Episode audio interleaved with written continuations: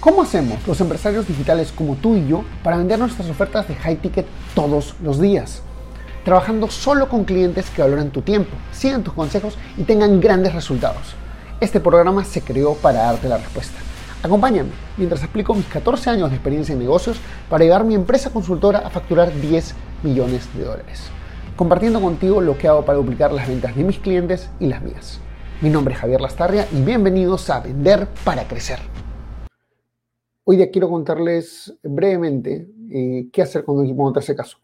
Eh, si no me conoces, mi nombre es Javier Astarria, dirijo una empresa consultora que ayuda a empresas digitales, empresarios, emprendedores digitales a escalar su negocio a el más alto nivel. Y eh, hoy día te quiero compartir unas enseñanzas que tuve la semana que pasó. mira, hay un tema, voy a contar un poquito qué fue lo que sucedió. Eh, el coordinador de recursos humanos de una de las empresas que dirijo eh, no podía llegar a una reunión, ¿ok? Él tiene una serie de tareas a su cargo y dentro de ellas eh, no, no podía llegar a una reunión, no podía llegar a la reunión de, reclutamiento de personal. Entonces, un poquito complicado porque literalmente es su trabajo, pero había tenido una, una emergencia con su, con su hija y todo esto.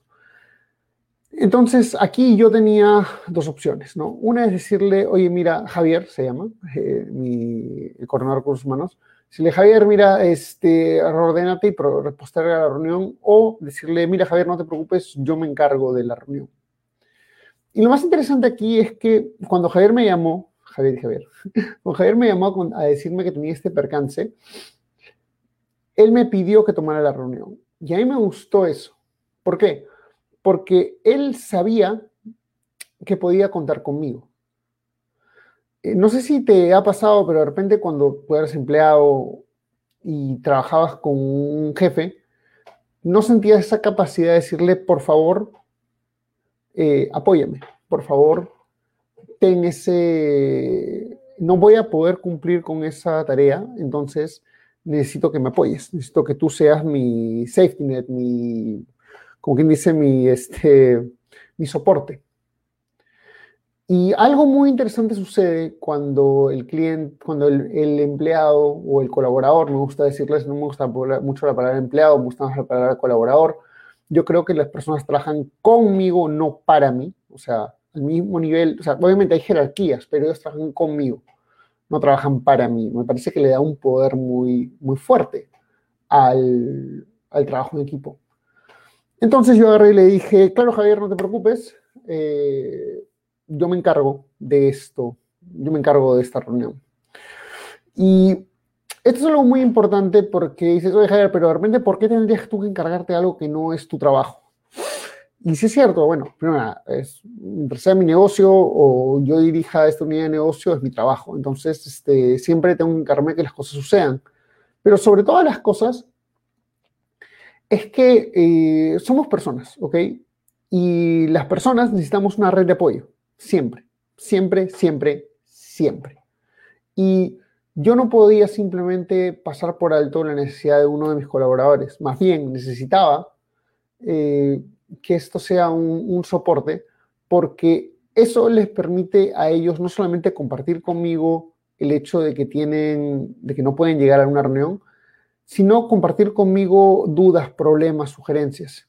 Mira, eh, si alguna vez le has dado a tus empleados, tus colaboradores, alguna instrucción y no la han cumplido bien, muy posiblemente no hayan estado seguros qué es lo que tenían que hacer y les dio miedo preguntarte. Así de simple, les dio miedo preguntarte.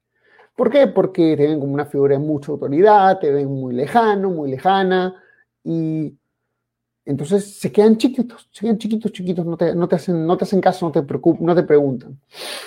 Otro caso también sucede es que las personas te hacen demasiadas preguntas, es decir, todo te lo preguntan a ti. ¿Ok?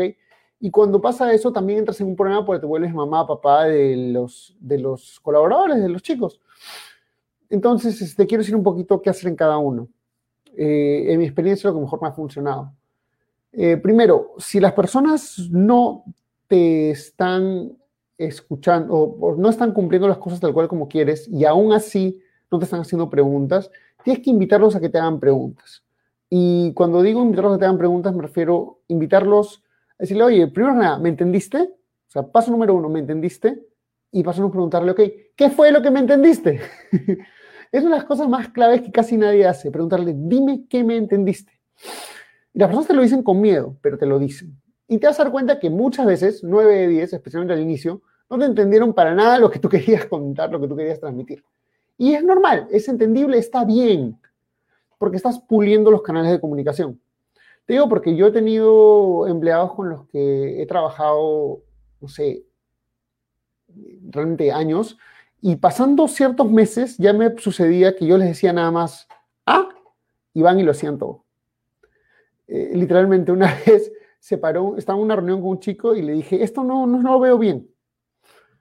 Y me dice, ¿qué pasa? Y le comienzo a decir dos o tres palabras y se para y se va de la reunión. Y te lo juro que yo me quedé en shock. Dije, oye, ¿qué le pasa a este tarado? ¿Cómo miércoles me dejar acá parado hablando solo? Y luego me doy cuenta que bajó, o sea, me quedé en shock. Entonces bajé del segundo piso, estamos en una, un departamento de dos pisos.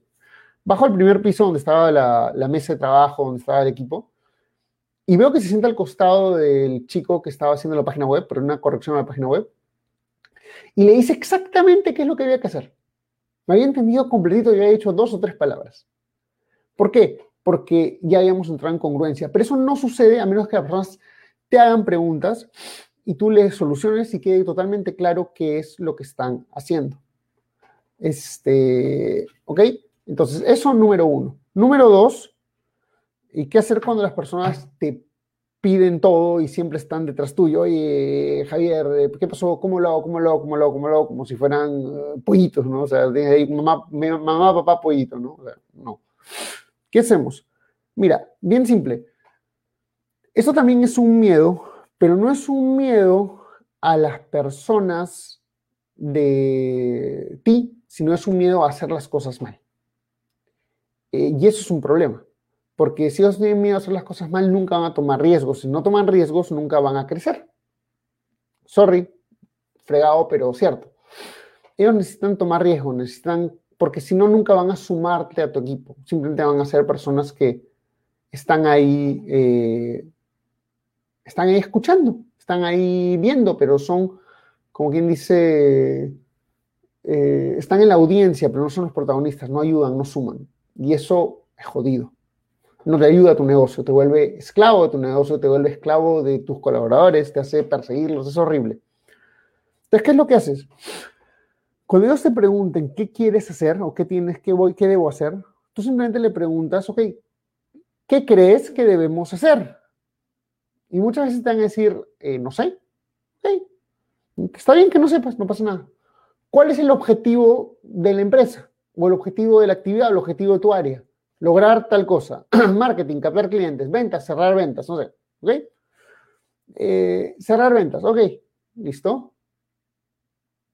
¿Qué hacemos para, qué, puede, cuál qué opciones tienes tú para cerrar ventas? A, B, C, D, ok, listo.